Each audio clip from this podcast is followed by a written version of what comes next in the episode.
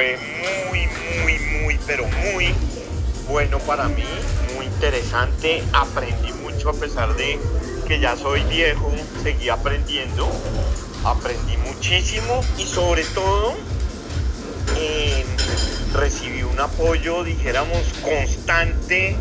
del, del Consejo Directivo de ANIF. Me dieron libertad total para para dar mis opiniones y para manejar la institución como, como a mí me parecía bien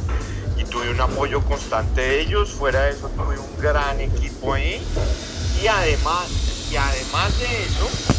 pues fue una época muy interesante para el país.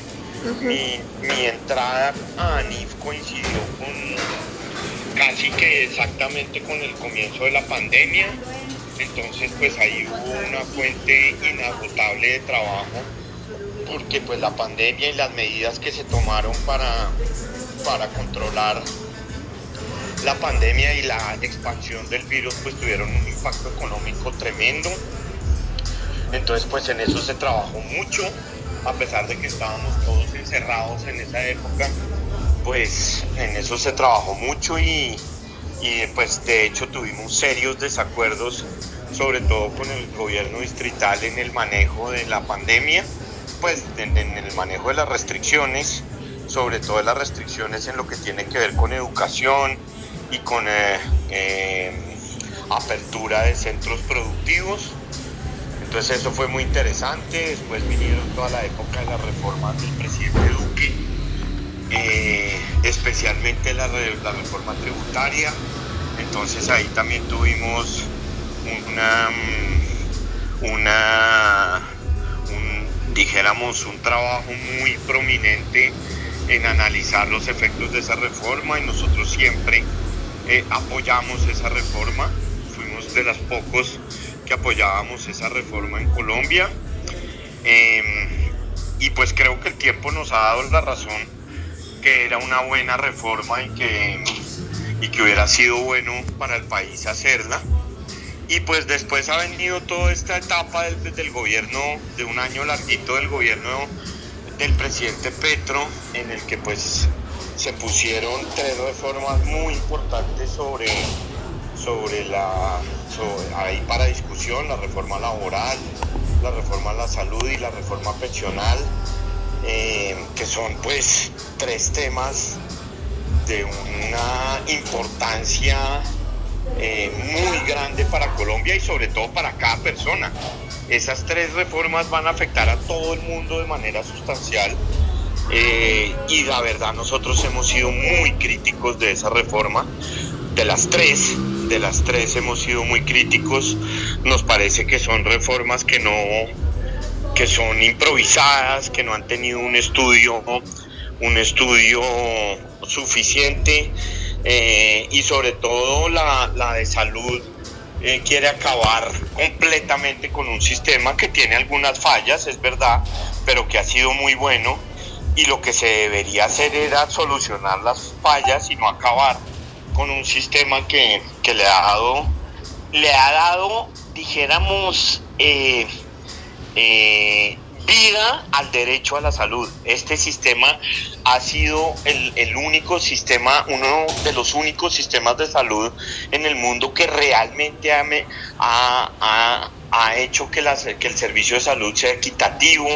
y sea accesible para todas las personas, especialmente las más pobres. La reforma pensional también nos parece que tiene unos impactos muy negativos. Nos parece muy bien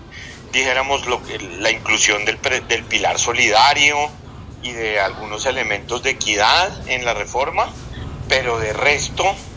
en la reforma como está planteada hoy por el gobierno, nos parece que va a tener un impacto muy negativo, sobre todo para las generaciones futuras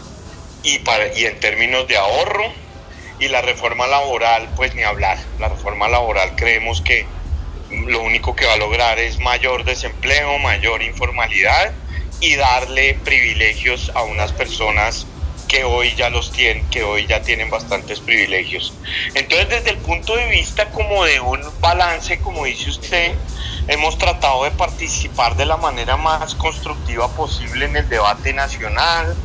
y eso fue lo que hicimos estos cuatro años, producir documentos, producir evidencia, participar en todos los debates, foros organizados tanto por nosotros como por otros centros de investigación o universidades o por, el, por los gobiernos que han, que, han, que han estado durante estos cuatro años. Em, y siempre aportar evidencia y aportar, aportar argumentos para el, para el debate, apoyando lo que hay que apoyar y criticando lo que hay que criticar, por ejemplo, al, gobierno de Petro. Eh, fuera de esas críticas a las reformas, hemos apoyado vehementemente la, y creo que somos casi los únicos en Colombia que hemos apoyado el incremento de los precios de la gasolina. Nos parece una política muy acertada y muy responsable, sobre todo en esta coyuntura. También apoyamos parcialmente algunos aspectos de la reforma tributaria que se hizo al principio del gobierno, pero pues estas tres, las llamadas reformas sociales, sí nos parece que son un descalabro total. Y pues ya que usted me pregunta que qué falta, pues, pues falta que me quede sin saber, o pues lo voy a saber ya por fuera de ANIF, qué pasa con esas tres reformas, ¿no? Entonces ese, ese va a ser el, dijéramos, el punto que ahí que me va a quedar como, como, como, como pensando por dentro cómo irán a avanzar esas reformas a futuro. Es que estamos en una coyuntura muy importante para Colombia, en la cual se va a definir gran parte del futuro de Colombia en qué pasa con lo que con las acciones que se tomen en este momento, no solo en esos tres campos que hablábamos de las reformas, sino, sino por ejemplo en el campo de, energético. ¿Qué pasa con el petróleo? ¿Qué pasa con el carbón? ¿Qué pasa con el sector de la energía eléctrica, donde hemos visto señales muy, muy negativas que está mandando el gobierno? Y todo esto va a ser muy decisivo para el futuro de Colombia. Es decir, estamos, estamos atravesando por un momento en el que podemos irnos perfectamente hacia un lado bueno o hacia un lado malo y yo creo que eso es lo que debe eh, concentrarse a NIFE siempre tratar de, de tener un debate que favorezca, dijéramos, la adopción de políticas públicas sanas, de, de fortalecer la, la cooperación entre el sector privado y el sector público y no ver al sector privado como un enemigo del desarrollo, ni de los trabajadores, ni nada por ese estilo, sino que continuemos, que el país pueda continuar por una senda